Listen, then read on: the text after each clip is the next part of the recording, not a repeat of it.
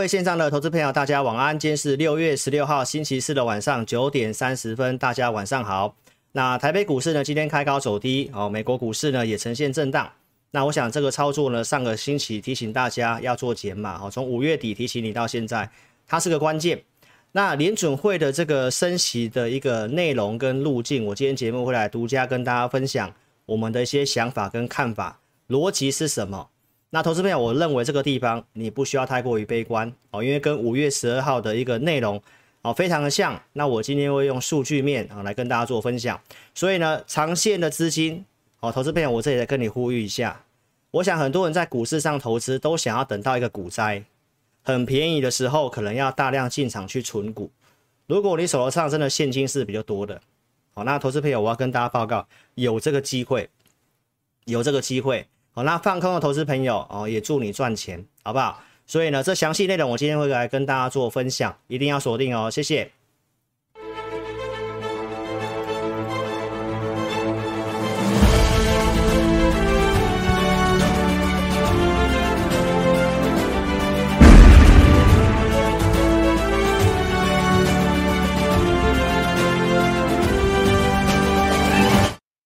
好，发现了，我刚刚丢错了哈，来是可开始提问啊，等一下哈，来，我现在丢到聊天室去。那想问股票的投资朋友哦，你有持股的问题，你在我的留言的下方哦，聊天室你都可以打询问加四个数字，成本几元，一定要照这个范例去打哦，我们的电脑 AI 才能够读取到你询问股票的内容。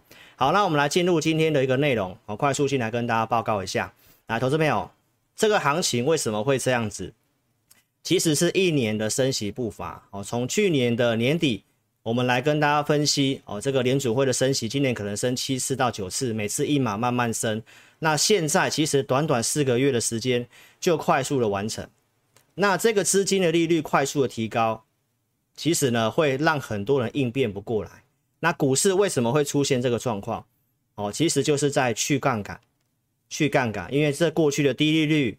QE 的放钱，哦，让现在这个很多的不管是企业也好，哦，股票市场的一些投资啊、商品等等的，都出现这个去杠杆的现象。那今天的一个内容跟筹码，我来跟大家做分享。那股市呢，目前其实啊，重要就是三个利空嘛，一个是利率、通膨跟经济景气是否衰退，重点就在这三个。那老师今天把利率这件事情，哦，颜色稍微不一样。就是告诉投资朋友，这件事情其实它已经稍微比较确定下来，因为联准会已经把最坏的状况都讲出来了，所以投资朋友，我认为这不是坏事情。好，那通膨来讲的话，我已经跟大家分析了，即便这里六月在创高，那我们的央行预估大概八月就是一个转折，就是通膨的转折点，那跟我今天要跟你分析的利率也会有关系。那经济景气一定会衰退吗？投资朋友，如果这两个影响缩短的话，那这个事情不一定会发生，好，所以大家这个地方一定要有信心，好不好？很多股票我的看法是真的是超跌的。好，那联准会的会议的内容、重要的细节，我今天会来跟大家做分析，好不好？所以如果你有看老师的节目哦，我想你会看出层次，我们是有建议大家做减码的。你有减码的哦，即便说你不是空手，你现在有股票套牢，投资朋友，你一样有机会去参与这个财富重分配。那为什么台北股市今天特别弱？相关的看法、原因，我个人的看法，我会来跟大家做分享，好不好？那我们就尽快来进入这个内容。联准会昨天晚上哦升息了三码嘛，那我想这个跟我的一个预期稍微是不太一样的，因为我告诉大家，联准会应该照逻辑上，他不需要这么做，但是他真的做了，那是不是就真的会有影响？就真的会有影响？但是你看到我的预期看法还是没有错的。因为呢，股市先跌，真正确定之后，昨天美股上涨，台指期的夜盘也是上涨。那为什么台股今天哦会这个呈现开高走低呢？内容我待会来跟你做分享。那目前欧美股市的期货盘也是跌的，因为大家担心这个升息的码数可能会让经济衰退，股市震荡嘛，对不对？好，那重点是在盘中的操作操作。好，投资朋友。你认为在今天这个开高的时候，我会带会员去卖股票，还是去买股票？重点还是要看一下我们的盘中数据。这是早上我给会员的第一通讯息，哦，大概在十点左右，因为我们早上在开一些会议，哦，在讨论一些事情，所以呢，我在接近十点的时候，我发了第一通讯息，告诉我的会员朋友，哈，预估量大概两千两百五十亿左右。那我给会员一个操作第三季的操作的一个结论是什么？哦，那有些内容我先把它遮起来，哦，一样一段时间之后，我们再来跟大家做分享。那重点是什么？重点是涨不要追，但是跌要买强势题材的个股。所以今天开高，我们并没有去买股票。那找强势题材产业这研究的方向，我想长期看老师节目都知道，这本来就是我们的强项。那为什么这个时候会这么重要呢？不管是 QE 升息哦，这个市场上的一个资金一定是变少的，少数资金要去找这个有机会的股票去抗通膨，所以你的选股能力一定要非常的强。所以我先给大家结论，今天早上开高，我们并没有请会员朋友去追股票，但是很多投资朋友的习惯是不确定解除才要去买股票，那就今天这个行情上下。最高涨两百一十点，然后最后是跌一百六十点，好，一来一往真的差非常多。那我们先告诉大家一些操作的动作，这是我在星期二的节目来跟大家预告的嘛。我们有去出手买一个股票嘛，普通会员跟特别会员个别出手一档股票。那我们先跟大家讲一档股票，因为有一档股票我们卖掉了哈。好，这档股票是高价会员朋友买的，网通的概念股三五九六的智易。好，这是我们在。十四号星期二买的，其实我很不喜欢去做这么短线的操作哦。我的会员都很知道，我们买股票我们不会去做当冲跟隔日冲的。那这个是到第三天哦才去把它卖掉。其实说真的，我们是很不想要去卖。但是呢，投资朋友，我们先讲一下，六月十四号我在一二四这以下有买哦，有穿价的。再来，我们来看一下，今天早上大概十一点半左右哦，那我有请会员朋友把这张股票获利了结哈。哎，更正一下哈，是这个智毅哦，智毅有把它卖掉，智毅卖掉的扣讯在这里，大家可以看到，六月十六号智毅，我们定价一二八这附近把它卖掉，好，把它卖掉。那车用来挡普通会员的，我们是没有动的，好，那我们告诉大家一下，车用来讲的话，今天华尔街日报哦跟大家做分享，特斯拉它还是调高了在美国市场的汽车的售价，所以。涨价的逻辑还是在。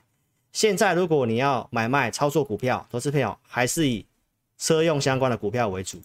好，那网通的智易，因为今天有出量，然后我们可以看得到今天的一个卖压，我们告诉会员朋友，卖压增加，盘势不佳，所以我们既然设定是做短线的，我们可以看到这个地方，我告诉会员朋友进行短线价差操作，所以这张股票我们是以短线的设定。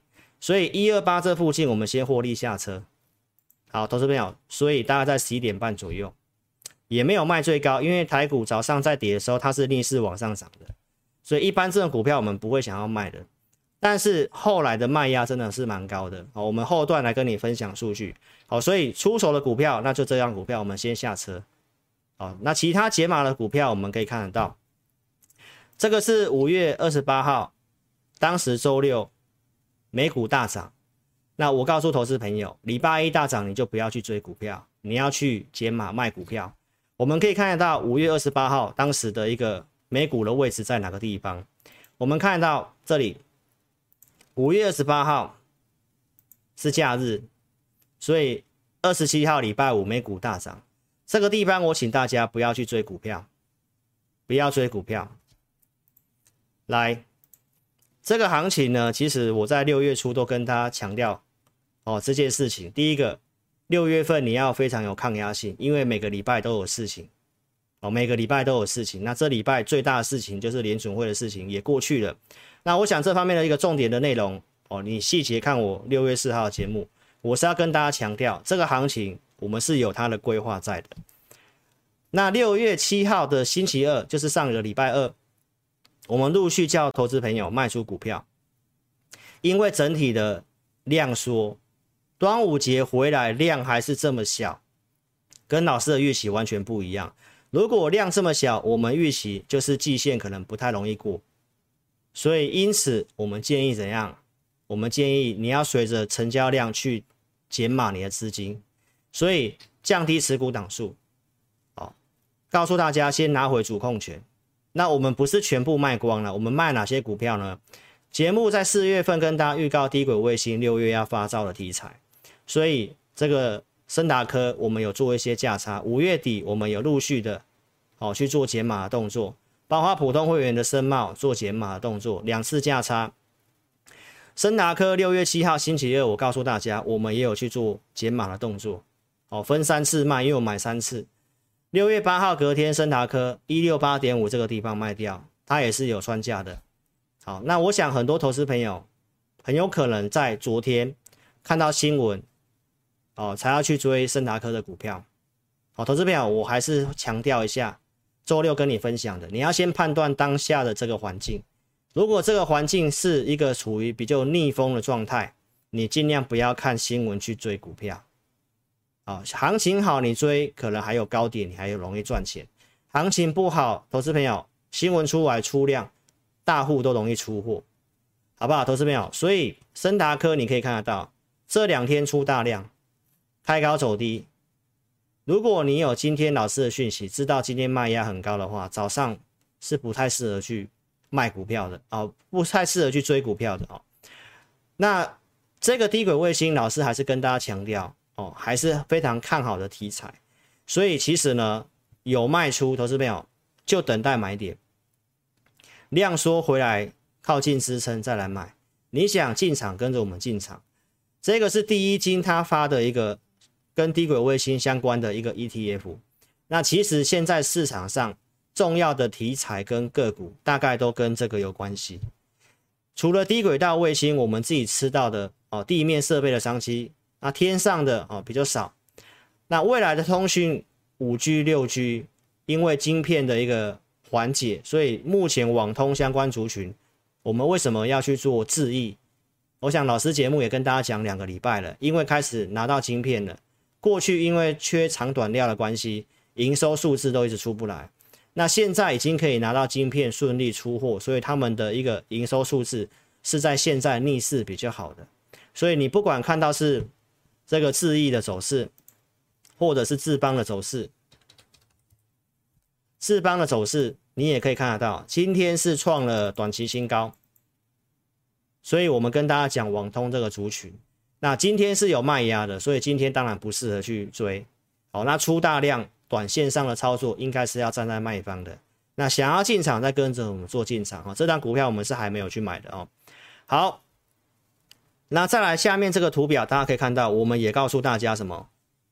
机器人、工业物联网，我们讲那三档股票，投资朋友，其实这是一个完整的题材。那现在强势的也都在这个地方，好，所以这个题材的相关个股，我们还是会持续性的去关注跟找操作机会哦。好，投资朋友，那我们再来讲一下六月七号我卖掉哪些股票，包括我们停损掉了三五七六的联合再生，我们低档有加码。这张股票大概亏一块钱，亏一块钱左右，然后我们就做出场。普通会员的股票，所以这是太阳能，包括像六四四三的元金，好，大家可以看到这个联合再生的走势哈，我们是来到季线这附近，低档不要卖，上来季线我们建议大家有些股票要减码。元金的部分，我们当时跟你分享什么？六月六号的时候呢，元金因为它要办现增嘛。一般在办现增的股票，在现增价公告之前都容易涨，所以当时我们有做价差，我们有留这档股票，告诉会员朋友，原先预期办现增价格公布前，应该都要拉抬股价去带动买气，但是元晶一直没有表态，所以我们担心这个公布现增价之后，它反而容易跌回去。所以其实六月六号，我先建议会员朋友，高价会员就是先减码，这也是没赚钱的，因为我们均价大概在四十一块附近。好，所以这边先减码，然后六月七号当时盘势的关系，我们也都卖掉，所以这个是也是停损的啊，但是控制的幅度，我想还是可以接受。当时有利空，这个美国关税的事情，好，所以看节目的观众，我有跟大家报告，这个会稍微影响。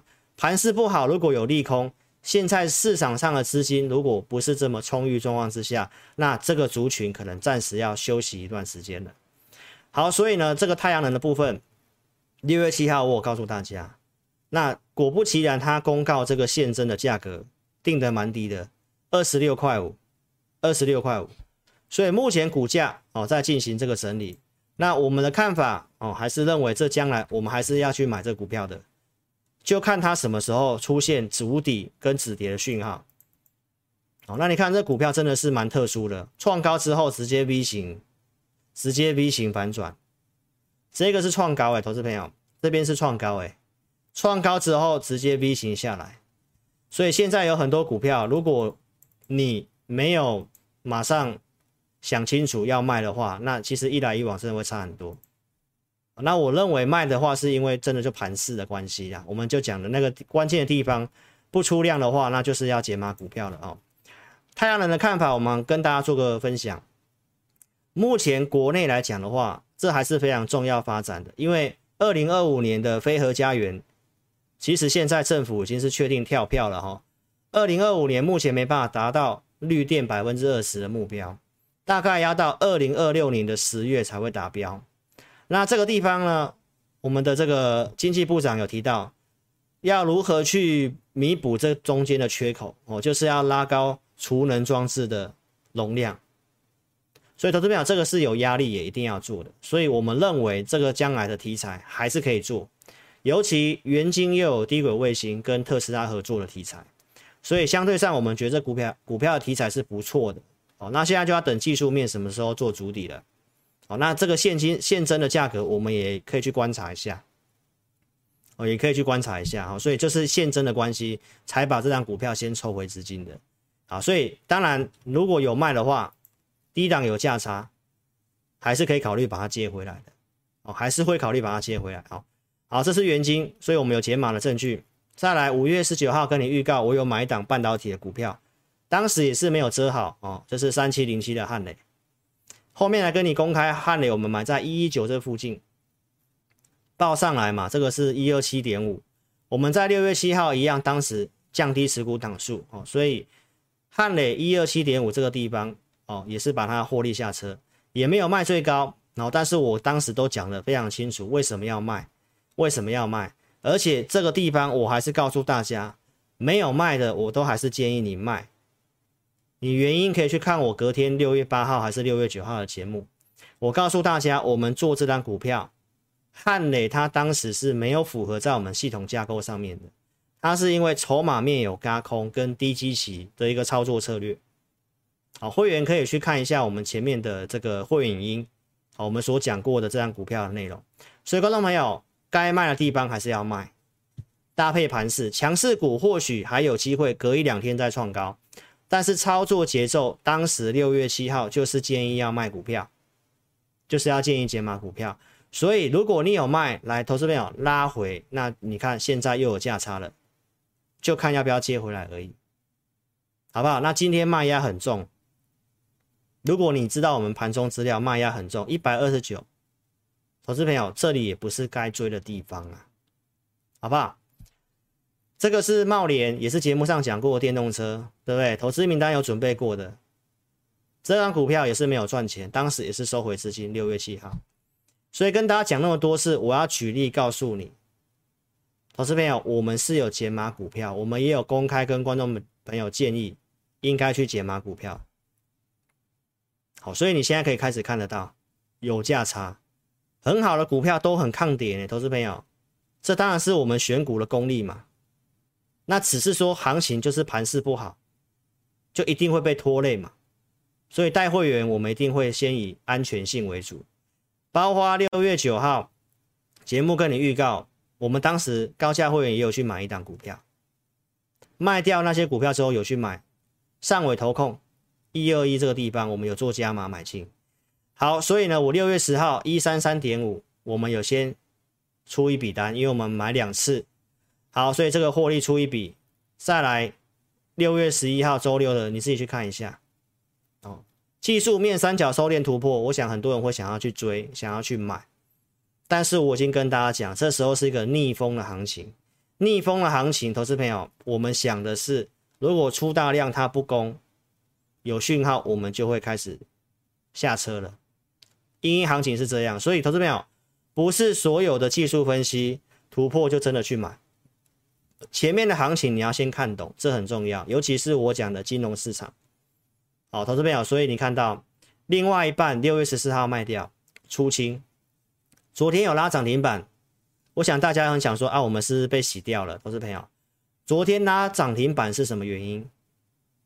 因为有利多消息嘛，投审会点头，风电要注资千亿，他拉涨停板。投资朋友，那你就再回想我跟你讲的东西。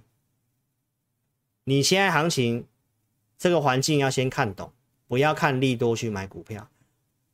这种时期看到利多是要卖股票的，看到利空要去注意是不是利空不跌，好不好？所以前面的时期优先顺序不同。如果是逆风环境，投资朋友，那就要反过来看。所以你可以看得到哈，如果你还是看利多，昨天去追的话，那。投资朋友，其实不容易赚钱啊，但是拉回还是可以考虑的，还是可以考虑做的哦。所以观众朋友，今天早上卖压高，你要知道，你知道的话就不会去乱追股票了。好，所以操作部分，我们带会员盘中还有多一个工具，好去做个过滤哈。好，再来我们就要跟大家讲今天的重点，就是联准会的一个会议的内容。好，会议的内容、重要细节，这跟接下来的操作节奏，跟你这里是不是要很悲观？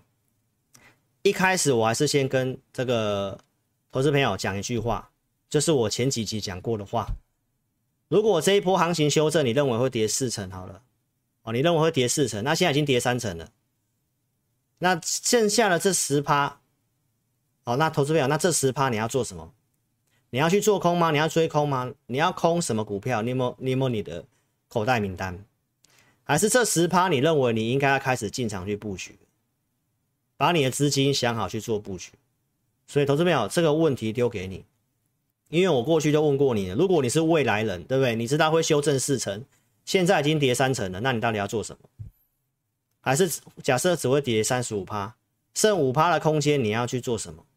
你想清楚。我为什么这么讲？投资朋友，那你可以把我分析的内容看完。我们先来看一下这个联准会的一个内容哦，这个最新公告的利率点阵图哦，这个内容是什么？我来跟大家做个说明。原先二零二零年的一个升息的目标是定在哪里？这个地方是在一点八七五，所以其实没有大家市场上想象中要持续升到那么多，九月后可能会稍微减缓的。好，那这一次大幅度的调到三点三七五。三点三七五就是今年的年底可能要升到这个数字，三点三七五就大概抓三点四好了。好，那你可以看再看一下一个东西，二零二三年原先的预期是怎样？八点二二点八七五，现在把它调到三点七五，三点七五。二零二四年稍微下降，变三点三七五，跟今年年底是一样。那投资朋友这里你有没有看出什么端倪？有个很重要的重点，就是长期的目标，就是我们所谓的中性利率，中性利率没有变，哦，一样定在二点四、二点五这个地方，一样定在二点四、二点五这个地方。好，所以这个怎么解读呢？来，投资朋友，我来跟你做一个说明哈。来，这个升息三码，我想大家一看到三码，就一定是非常的紧张。好，那我们就来先跟大家讲一下接下来会发生什么事情，因为他已经很明确的告诉你了嘛。好，三点三七五，三点三七五，那三点三七五的意思是什么？剩下四场的会议，好，七月、九月、十一月、十二月嘛，剩下四场要升一点七五个百分点，那就是升七嘛，要升七嘛，所以市场要升七嘛，那是什么概念？每一场可能两码两码两码一码，对不对？或者是其中一个升三码之后，那后面怎么分配？一码两码这样子升嘛，所以最差最差可能就是在这一次的三码。那升息一定会有些副作用跟影响，大家也知道通膨影响到排挤到消费嘛，消费者信心指数下降嘛，零售销售因为汽车的销售的下滑，所以也呈现月减的状况嘛。对不对？所以对经济通膨，对经济跟这个贷款的利息提高，一定是有影响的。然后呢，这次的一个联准会的内容是什么？也来跟大家讲一下。有两个利空嘛，一个是什么？他把这个将来的这个 GDP 的成长下修，下修到一点七，明年也是一点七，二零二四年是一点九哦，三年就近这三年都是下修的。再来，他把通膨今年上修，后面是不变，后面不变，后面两年变化没什么变，就是今年他是把它上修的。好，那这个长期利率我刚刚已经讲过了哦，是没有变的哈、哦。好，投资朋友，所以我们要来跟大家分析这个重点，这个地方你要专心听。来，这个鲍威尔的这个后面的记者会哦，人家问他，鲍威尔强调什么？就是中性利率一样维持在二点四、二点五这个地方。那如果突破了中性利率，就是一个比较短暂紧缩的状况。就是他可能要先用紧缩去压抑这个通膨，好，然后呢，他也告诉你什么？联准会没有办法控制供给面的因素，就是我告诉你的，升息根本没办法解决这次的通膨，它只是因为政治上的压力要去做升息的动作，所以呢，供给面的这个原物料、食品波动，这个是。投资朋友有可能会因此让经济衰退，但联准会没办法去影响能源价格，它只能够控制需求端的核心通膨的部分。好，所以呢，这个有有一个什么重点呢？来，我们回到这一章跟你讲重点。好，投资朋友，你可以看得到这一张哦。如果接下来还要再升息嘛，四次要升息嘛，对不对？那今年会利率会来到三点四这个地方，好，但是有个重点是什么？二零二四年他告诉你会到三点七五，三点四到三点七五是什么概念？你有想到这个问题吗？投资朋友，他就是告诉你，他今年一次升到顶，明年可能不会升息，或可能只升一码而已，中性利率一样定在二点五这个地方。所以它有可能短暂超过二点五，但是它后面会慢慢回到二点五，代表说升息最差状况就是在今年它会一次升，明年不会升，所以最差状况会在今年。那股市都是反映在前面的，现在已经是六月份了，所以未来两到三个月可能还是会有一些坏消息出来。但投资朋友你要知道，今年这样升之后。通膨的转折，大家预期可能是落到八月份了，所以现在是六月，然后未来两个月八月升息最差又在今年，而且升三嘛，联联准会鲍威尔他已经告诉你了，不会是常态，这一次有点是宣示的作用。然后呢，投资朋友，四次会议要升七码，单次再出现三码几率不高了，所以今天这个三码。就有可能是最差状况。还有，今年假设一次升到三点三七五，就是三点四的地方的话，明年可能也顶多剩下一码左右的空间而已。啊，一到两码的空间而已。所以明年可能不会升息哦，甚至有可能降息哦。如果真的达到趋缓，一些经济数据不好之后，可能降息，又要回到长期目标二点五。所以今年会先升。明年可能不会升，甚至还有可能因为经济趋缓而降息，降回到二点五。所以，投资朋友，那我们在做股票，重要的就是要去知道这个所谓的转折点，最坏状况在什么时候？那我认为升三码当然对经济景气有影响，因为我已经跟大家讲过，我认为应该正常是照市场的预期，两码两码，九月之后不一定。好，他现在都大幅度调高了嘛？那他告诉你，今年要一次升到顶嘛？明年可能不会升息嘛？长期利率二点五不变嘛？短暂会突破之后会再回来嘛？那就是告诉你，先升息之后，很快你会看到降息。哦，尤其有可能在明年。好，投资朋友，所以就是要告诉大家，最差状况在这个地方，所以这个地方最差的状况的时候，投资朋友不需要到这么悲观。后面经济景气衰退的话，行情可能还是会有修正，那可能会经历过降息，所以就跟大家预告，短期最坏的状况已经发生了。好，那行情它可能还是我讲的区间整理，不要看的这么悲观，好不好？因为它很明确的告诉你这些东西，越明确越好。我认为不是坏事情。所以利率这个事情的转折点，我跟大家讲，今年就是最差的状况，而且这个问题是供给面的问题，联准会升息没办法去解决的。哦，那联准会这次动作呢，老师认为呢，就有点像铁达尼号，都已经看到冰山了，它还是要撞上去。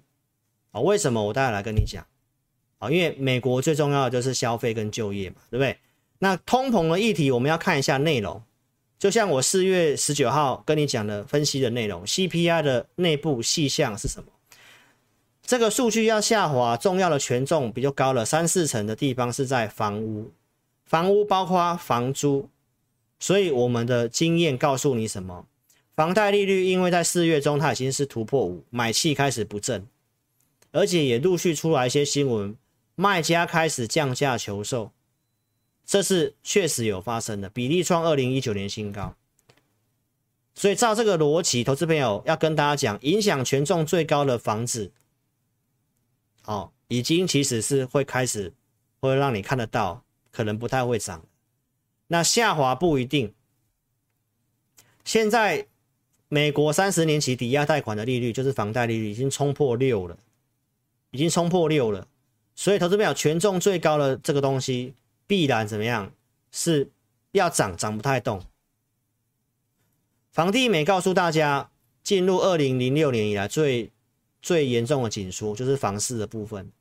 但是房价未必可以那么快下来。但投资朋友，这个再上去的几率不高。而且老师也很客观的用数据来告诉大家，克里夫兰联储他们会用即时的他们所掌握的资料去做一个预测。当时五月中的一个内容，即时的预测告诉我们什么？即时的预测告诉我们，五月份的通膨数据是在下滑的，会比四月份还要下滑，核心通膨也是下滑。那有一个重点是，我在六月四号跟你做更新的，我跟你更新说，这个八点一三被上调到八点二三，而且六月份也被稍微怎样上调。所以我跟你预估，我认为五月份的资料可能会是持平的，这跟我原先预期不太一样。那我说如果超过的话，会是利空。所以及时性的跟大家讲，而且六月九号很关键，因为我们已经看到资料是被上调了，连六月份都上调比五月份高，所以我跟大家讲，市场上这个及时的资料早就知道了，知道之后我带会员做动作。你后面才看到什么叶伦啊、白宫来出来讲，可能跟你打预防针，也有同业来来讲说啊，白宫跟你暗示。你是老师的忠实观众，你都知道这个资料，你都可以自己去看。也是因为这个资料，所以我六月八号、六月七号陆续带会员朋友在解码股票，因为我知道那个出来可能会有冲击嘛，对不对？但是我们没有看到那么坏哦，投资朋友，就是租金这些事情在涨嘛。租金嘛，因为这有合约嘛，但是房价投资朋友到一个差不多的位置，这看法是没有变的，因为利率持续在上升。所以呢，我们来看一下最新公告的这个 CPI 的内容，这是我在六月十一号跟你分享的。二手车如我的预期下滑，能源的上升大家也知道，但能源的这个权重其实没有高到很高，食品相对高一点点，那食品也在增加，重点是房屋这个东西没有如预期下降。但是很接近转折点，所以我们跟大家分享，联准会所看的东西是这个核心的消费者物价指数，这个确实是在下滑的，四月份确实见高点，即时的预测来，投资朋友，六月份也是继续下滑，只有把食品跟能源加上去的消费者 CPI 在上升，因为这跟我们一般的民众有关系。好，所以观众朋友，我跟大家讲，透过这个逻辑。联准会后面的升息还是会调，还是有可能会被调降的。但是他今天已经把最差的状况都告诉你。那市场现在正在下跌，正在反映这个东西。但投资朋友，你要知道，升息最差状况就是在今年。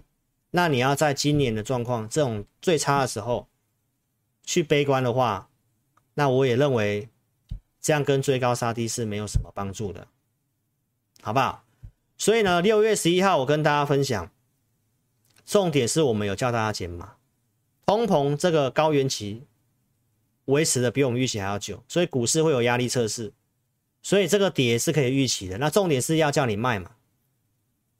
很多人跟你说什么，我们早就知道，我们看到白宫在示警了。我跟你讲，通膨会创高哦。跟你讲那些，他没有带你卖股票啊，他还是叫你用力买啊，投资朋友。那我们是看到很及时性的跟你讲，那我们也真的做，做给你看。好，那我还是这句话啦，投资朋友，这一位是诺贝尔经济学长，呃，学家，经济学得主。升息解决不了通膨，因为这次是供给面造成的。我都讲跟你强调，哦，联准会这么做其实是有点政治性啊，而且他已经是必须要对他之前的做错，因为他之前是看错了嘛，这次等于是负责任的去去赶快调到中性利率而已。其实不是这么甘愿的，因为会有影响。你看这个欧洲的通膨比美国不输给美国。算是也很严重的地方，为什么它只有生意嘛？为什么？因为这是供给面的问题，这不是需求面的问题。那供给面要靠一些东西去解决，所以这是政府的责任。那拜登政府其实已经在做了，哦，针对这个海运业的这个改革法案，所以相关的航运类股在跌嘛。啊，这个我都已经有跟大家强调了，五六月份它有一个短线题材有机会。但我们做了也没有很如意嘛，所以我们也都出场了嘛。那我也提醒大家，航空股嘛，那关税的事情，这是政策方面，这些都是要想办法去降低成本。现在也传出来，美国可能是要打算降中国部分的关税。现在要去拜访沙乌地阿拉伯，因为油的库存真的很低，而且阿拉伯欧佩克也没有如预期的增加产量。所以这是供需的问题，所以老师都跟大家常常强调供给跟需求。好，所以已经要正在解决了哦。所以为什么不管是耶伦、鲍威尔还是伯南克，他都是告诉投资朋友，通膨预期还是有可能会下滑，只是幅度可能没有大家想象那么那么大。那经济很有可能是一个温和的衰退，就是所谓的软着陆。因为这边他还是跟你强调，供给面的通货膨胀要有所改善。供给面，供给面不是联准会可以解决的。再来，我们看金融市场。五月中，其实我就跟大家分享了，我认为低档底部应该在这附近，因为中心利率定在二点四嘛。金融市场已经先反应了，为什么呢？黄色线。你可以注意到，黄色线就是美国的十年期债券殖利率，它往上涨代表通膨，也代表景气。好，那你看到这个地方，这个地方上去，这个地方上去呢，下面蓝色线是美国联准会的基准利率，在一八年这个地方的升息循环，它曾经升到二点四，二点四，你去对应一下前面的美国十年期公债。的反应的高点在三点二附近，其实已经到了，所以我们认为，其实金融市场的资金挪动已经先初步到了，对不对，投资朋友？所以到了之后开始回来，股市也呈现反弹，短线的那个转折，我们有帮大家抓到。好，那投资朋友，那重点是现在美国十年期公债又往上了嘛？那请你记得我周二跟大家讲的。因为五月份的通膨上去之后，来市场上认为通膨还没有到顶，所以债券殖利率在往上，认为联准会会在往上升息。好，那你可以看得到，我刚刚跟你分享了什么？中性利率定在哪里？二点四、二点五是没有变的。好，那假设今年要很强硬的，真的如果升到哦联准会所讲的三点四附近，好，那你可以看得到过去利率在三点四的地方。十年期债券殖债券殖率在哪里？三点五到四 percent 这个地方。那你再看一下现在的美国十年期公债，这是今天的即时走势。八点二十分我印下来，在三点四，最高有到三点五，三点五到三到四 percent 这之间，投资朋友就是在这之间，这之间就是反映。利率的升息，所以观众朋友，我要跟你强调一件事情，现在或许还在跌，好，那就是回到我刚刚跟你分享的嘛。如果你是一个未来人，你知道股市这个修正可能要跌四成，现在已经跌三成了，那这十趴你要做什么事情？你自己思考一下，好不好？我们经历过很多的股灾，都知道。那这一次真的很特殊，这么多状况啊，利率这些东西跳来跳去的，都说真的很难分析。但是我们还是冷静的看一些资料，我们至少要知道现在离终点还有多远嘛。所以我还要问大家那个问题，你自己思考好不好？美国要衰退，投资朋友一定会先出现失业率上升。联准会现在已经把后面的失业率稍微往上调，所以它会走向趋缓，经济数据你会慢慢看到不好。但是股市就是正在消化这个东西。那但是现在我已经跟大家讲了，目前失业率在三点六，是在充分就业的地方，没有办法断定它要马上经济衰退。耶伦为什么会讲不会陷入衰退，但是会放缓，就是告诉大家，失业率现在真的很缺，很缺工，各个行业都很缺工。现在不是企业去裁员，大家失业，投资朋友。是因为疫情，很多甚至都找不到人，哦，所以疫情让很多的东西是变得有点奇怪的。但是我们还是要用客观的东西来看一些东西，所以大家生担心这个升三嘛，担心经济衰退的东西，股市会震荡嘛。那我是不是跟大家讲，联准会其实没有升息升那么多的本钱，因为不管是美国的民众。消费都是习惯举债，用房屋增贷，用信用卡，然后美国的公债政府也欠了很多钱，升息会影响到债务的问题。我们看一下利率的部分，我在周六跟你分享的，我说美元可能会创高，但创高之后可能不容易涨，会再拉回。我们也跟大家分享日元代表亚洲的货币，这个地方美元强升，它几乎是没有再贬的。我们可以看到即时盘，来，我们可以看得到美元的部分。来，投资朋友，你自己看一下，老师跟你讲的东西，我们看的都是这些的逻辑。我说会再创高，但创高可能不太会再涨，创高之后可能会压回。所以在创高的时候，投资朋友，这个地方不是去追空的地方。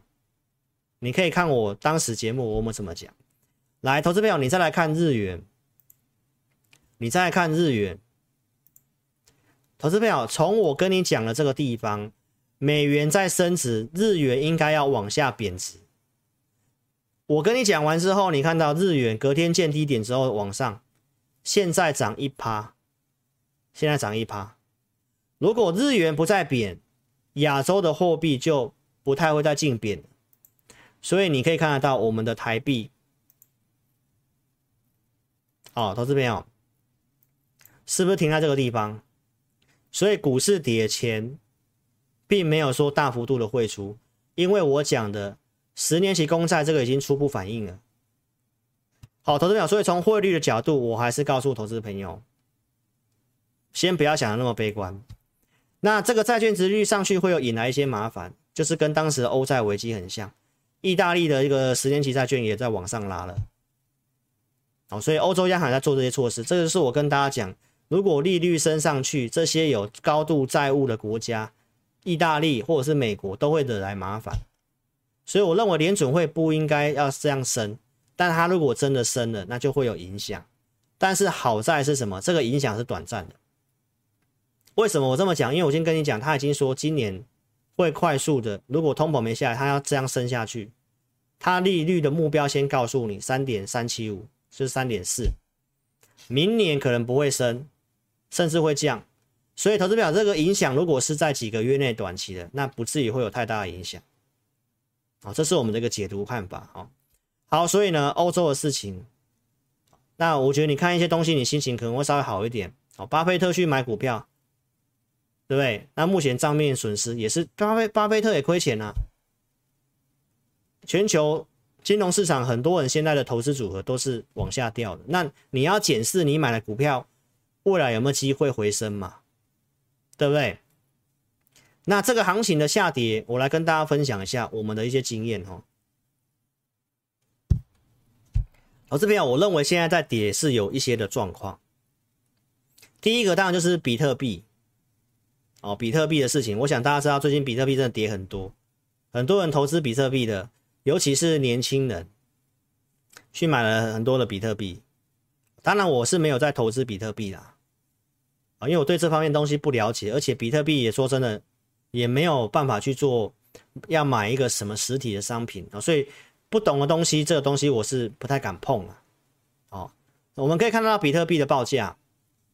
比特币最高从六万五，现在跌到了两万一，哦，两万一，哦，那我很喜欢的那个网红九妹，对不对？他也最近录了一个影片，我有看到嘛，对不对？他也说他这个被割割韭菜，对不对？他也是挖矿啊，他是真的挖矿啊，哦，那比特币也都没那个比特币、以太坊都没有卖，啊，这个跌真的跌很多，你看从六万五跌到两万，这已经是跌了大概七成吧。所以很多年轻人的钱可能都套在这里面，然后这个都都蒸发掉了。所以当然，现在我跟大家讲的去杠杆就是这样，有很多的一个哦钱啊财富的损失，所以现在都是从别的地方挖东墙补西墙，就是我讲的去杠杆。还有投资朋友，我来跟大家分享一下哈，融资断头就是也是去杠杆之一啦。好，所以今天行情的跌主要是内资卖的。好，那原因我来跟大家分享一下，我的看法是这样啊，我认为有可能是寿险基金在调整，债券值利率的上涨哦，就是代表债券在跌嘛，所以债券会有这个很大的浮动损失，但是债券只要不要卖，到期的本金可以拿回来，然后加利息，所以这都是账面上的东西。所以南山人寿董座告诉你，投资部门常常睡不着，因为最近债券值利率真的涨得有点夸张。所以，如果账面上有这些损失，那六月份又是半年报啊。如果要让财报好看的话，过去他们寿险公司买股票有一些账面上的损益，赚钱的，可能卖掉之后要去充足这个资本市足率。所以，其实现在有这个现象，行情才这么偏弱哦。所以，这个寿险基金的部分，这是我认为卖压的其中之一。第二个东西就是这个。央行的升息，好，老师跟大家讲，大家预期可能半码一码，那升半码，我认为是利多。央行也告诉你，今年经济成长大概百分之三点七五，哦，是会成长的，好，但是我说的利空在哪里？它如果是升半码，那我倒觉得还好。但是今天的央行它调高了存款准备率，调高了存款准备率，这个等于在对金融金融业。哦，就是让他的准备金要更多，这也是一个另外一个比较比较强硬的紧缩。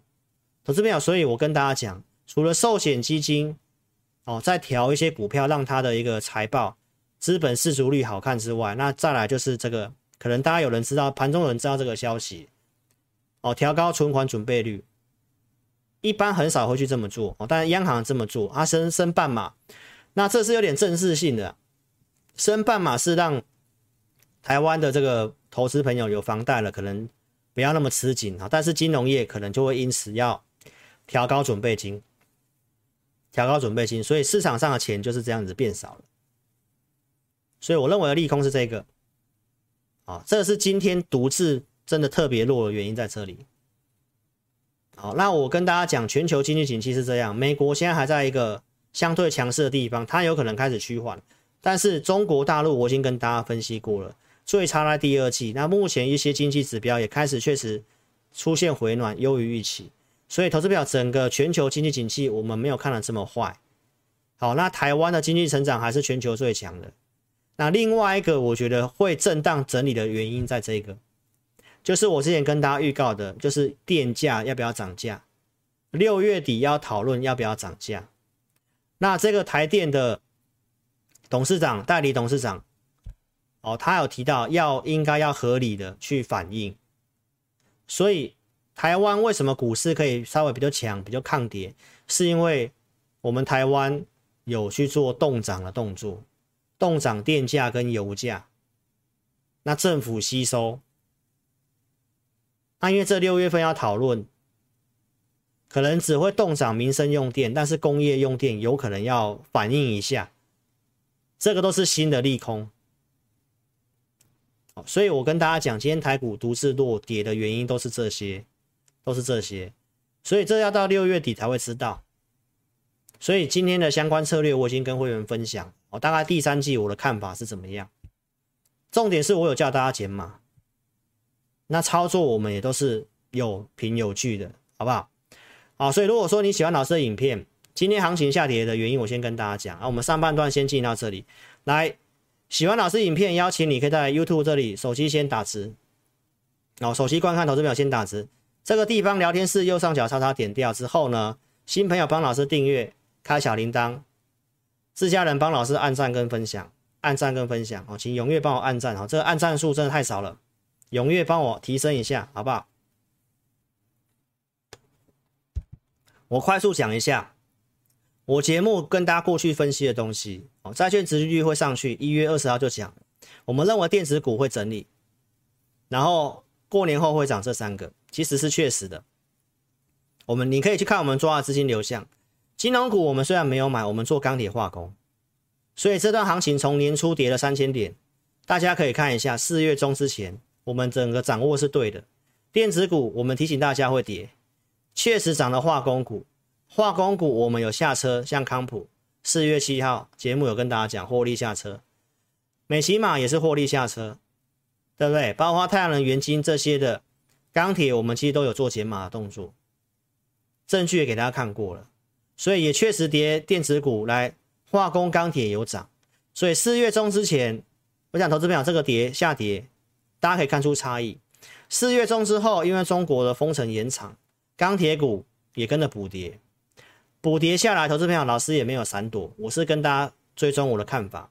那我知道观众朋友或会员套到钢铁股，心里或许很难受，但是结论我还是跟大家讲一下：钢铁股、基础设施、碳中和，这是一个中长线的趋势。所以我们要跟大家分享的是，其实这方面的操作，它已经是一个很相对很保守稳健的一个族群。所以，观众朋友，去年获利不错，今年的获利其实也不会太差。加上碳中和跟基础建设这些东西一定要做。整个经济景气如果走向趋缓的话，政府必须要透过自己的政府投资，也就是基础建设，升息也会有利于这些的族群。我想我都讲过了，升息循环有利基础设施，通膨环境有利基础设施。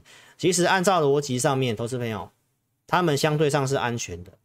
那我认为是整体的金融股市不太好，在跌，所以这方面族群我跟大家讲，原则上投资朋友，后面行情稳定，对他们很有机会。你不需要在这个地方去一直去加码增加资金。我想上一期节目我也跟大家分享过了，啊，会员在问这个钢铁股要不要去做加码的，哦，我其实都公开了跟观众朋友做分享。我提到的是，你有一定的比重买了，就先这样子就好。因为没有什么量，你不要期待它要直接像去年五月这样直接 V 型。空闲资金你可以分配先做别的，有机会的你留着。所以我们卖掉那些股票之后，我们就是留钢铁。虽然这两天还是跌，那投资朋友，我的想法一样没有变，你先放着，不要去加码就好。好，加上股市，我认为修正，其实投资朋友这个地方还是主底的看法没有变。前面跟你分析那些，你可以去慢慢去想一下，我们所讲的东西有没有道理？从汇率、公债殖利率的反应，包括联准会的一个明确性的一个给你利率的指引，今年要升到这样，明年可能就不会升。那最差就在最近这半年，稍微忍耐一下，好不好？所以老师跟同业差别，你可以稍微去比较一下。二月份我提醒你避开电子股，包括我们讲的资金的流向，四月中之前，我们控管五成，然后带会员低进高出。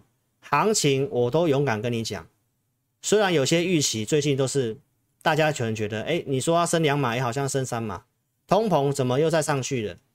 投资朋友，再专业的经济学家看法都跟我差不多，他们都会错，那就是因为变数太大。但是你可以看到我所讲都是有凭有据的，你也可以去比较同业，其实过去一直叫你用力买的，不用担心的。叫你去赌的，跟我们现在的差别，好不好？电子股二月份我有提醒你要卖，联发科一千一百块，我说今年手机不好，建议你要卖。我陆续跟你讲，二月第二季电子股因为通膨、缺料、成本上升，直接影响电子股，债券殖利率上去会影响科技股，所以我们才要做钢铁化工。二月份提醒你避开电池，电子股不好，我跟你讲大盘就不好，所以我告诉你，用五成资金操作就可以。忠实观众，你都可以去见证一下我们的节目有没有这个层次，有没有提醒你风险。如果你控管资金，这个跌，投资朋友，你的心情完全不一样。而且联发科也真的跌下来，到不该卖的地方叫你不要卖，现在涨上来到九百块。所以有些股票，老师要跟你强调，有些公司的低点其实早就见到了，早就见到了。但是你不一定要马上去买它，但是至少不该不要卖的地方，不适合卖的地方不要去卖嘛。盘上啊，你可以减码嘛，因为筑底要时间嘛，所以很多股票都是在走筑底。好，观众朋友，尤其台湾的一些重要的股票，包括像二三一七的红海都是一样，支撑现在已经回撤大量支撑了。好，所以观众朋友，最近叫你减码股票。六月七号周二，哦，所以你可以看我节目，我做多不是一路跟你一直喊的，叫你用力买的，不太对的，有什么什么这样的条件有改变，我节目其实都会跟大家做更新的，好不好？我节目也跟大家预告我们看好的方向，哦，二月五号就整理这一张，其实我们做的股票都在这些范围里面，像机器人，对不对？陆续在五月底跟你讲的选股的方向，特斯拉要出这个机器人。对不对？我们讲了三档股票上影、亚特和 KY、化汉，陆续跟你追踪这个。现在因为缺工的关系，开始要大量启用机器人。所以观众朋友，其实你可以看到今天的行情，开高走低不太好。上影你看到盘中还是涨的，目前的股价姿态还是比大盘其他类股还要更强。这是亚德和 KY，今天也是开高走低的。但是你可以看这段时间它的走势还是相对强劲的。华汉投资朋友最近有拉回，啊，拉回是不是机会呢？所以想操作跟着我们操作，我们有我们的步调。这里布局波段，投资朋友你要有耐心，你要需要一些讯号。所以认同理念的邀请你可以跟上我们操作。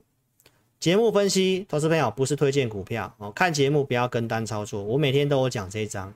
你认同理念，资金够，你就跟着跟上我们操作哈。老师会员服务我都也跟你讲得很清楚，我们就两组会员，普通跟特别，扣讯带五档以内，其他看好的股票会准备成投资名单，二四会有这个强势选股，假日会有一份投资名单。来，投资朋友，我们会员专区同行都没有这个服务，每周准备投资名单放在会员专区里面，还有会录会员影音。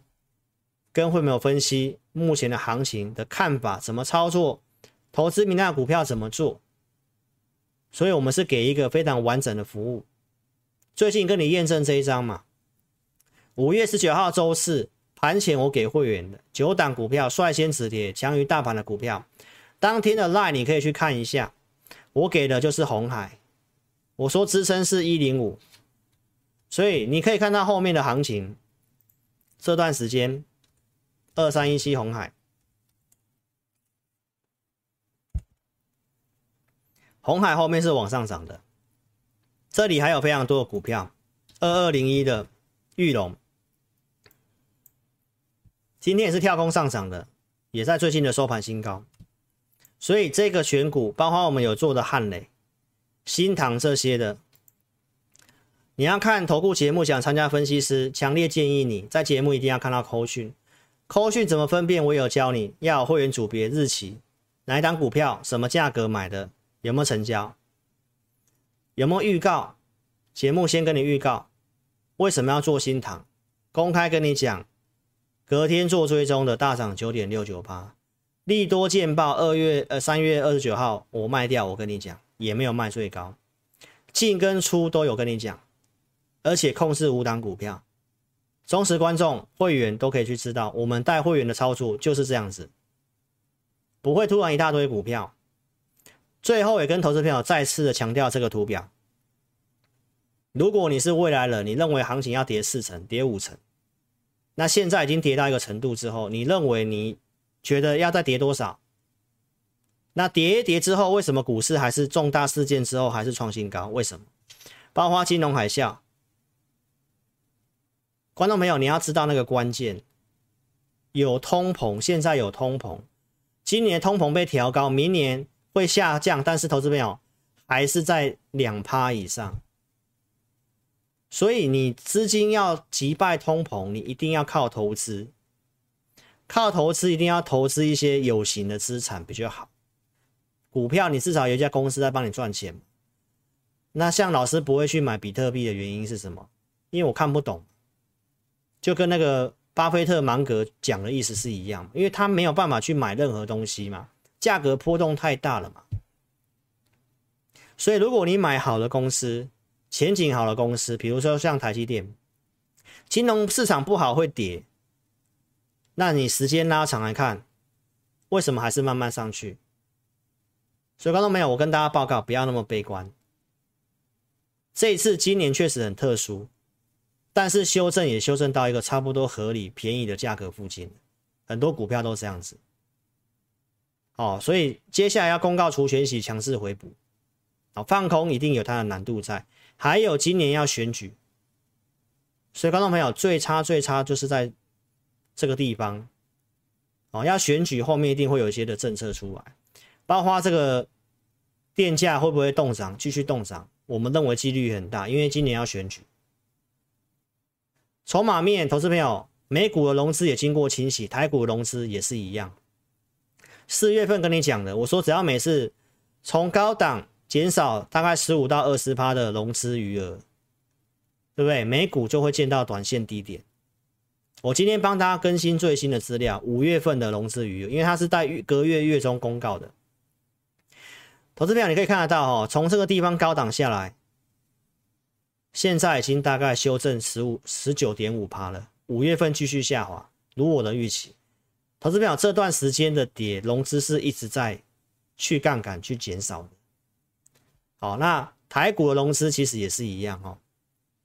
我们看一下这个期货选择权的资料哈。周三结算的隔天是今天嘛，对不对？现在来看的话，特定法人的部位还是留一点点的净多单而已。哦，但是选择权比较弱，选择权掉到零点七几。哦，这是相对上比较偏弱，所以指数投资朋友。还是会整理，那当然这跟这个接下来除权息的点数也有些关系啦。好，因为已经先扣掉三四百点了嘛。好，所以观众朋友，我们来跟大家讲一下哈。透过筹码面，我来跟大家报告一下，融资的维持率这个地方来到一百四十八，这一天是五月十二号，这是今天盘后我们所去整理的资料。投资朋友，目前台股的融资维持率一样又来到一百四十八。今天晚上的融资是大减的。来，这是证交所的资料。投资朋友，今天的融资照这个账面的数字来看的话，是减少大概四十亿左右，四十亿左右。所以，投资朋友从筹码面，这一次之前已经是断过一次的，这一次其实又是差不多一样意思啊。所以我的看法，这个地方下去，就算再跌，空间真的很有限，因为它不是下跌融资连环增、连环套。那贵买减少多少，我不知道，我们还要再去查一下。但是从上市的融资维持率的角度，我跟大家分享，就是真的修正，达到一百五这以下，都容易见到短线低点。好，所以呢，你不把我东西都想过、看过一遍，好不好？再来。也跟大家讲一下，周二告诉大家的这段时间的一个卖压都降得很轻了，所以我们判断什么？联准会会议之后，它容易先利空出尽涨。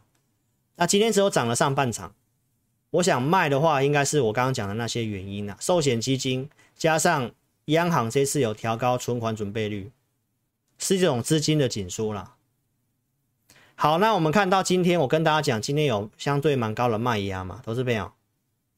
所以，我们盘中就知道了，这种状况我们不会去追股票，但是我认为这个跌空间很有限，空间很有限，好不好？所以融资也这样子减了，所以卖压偏高，我们会减码调股票，就这样子，好不好？所以观众朋友，我结论都告诉大家了，你自己想清楚我所讲的。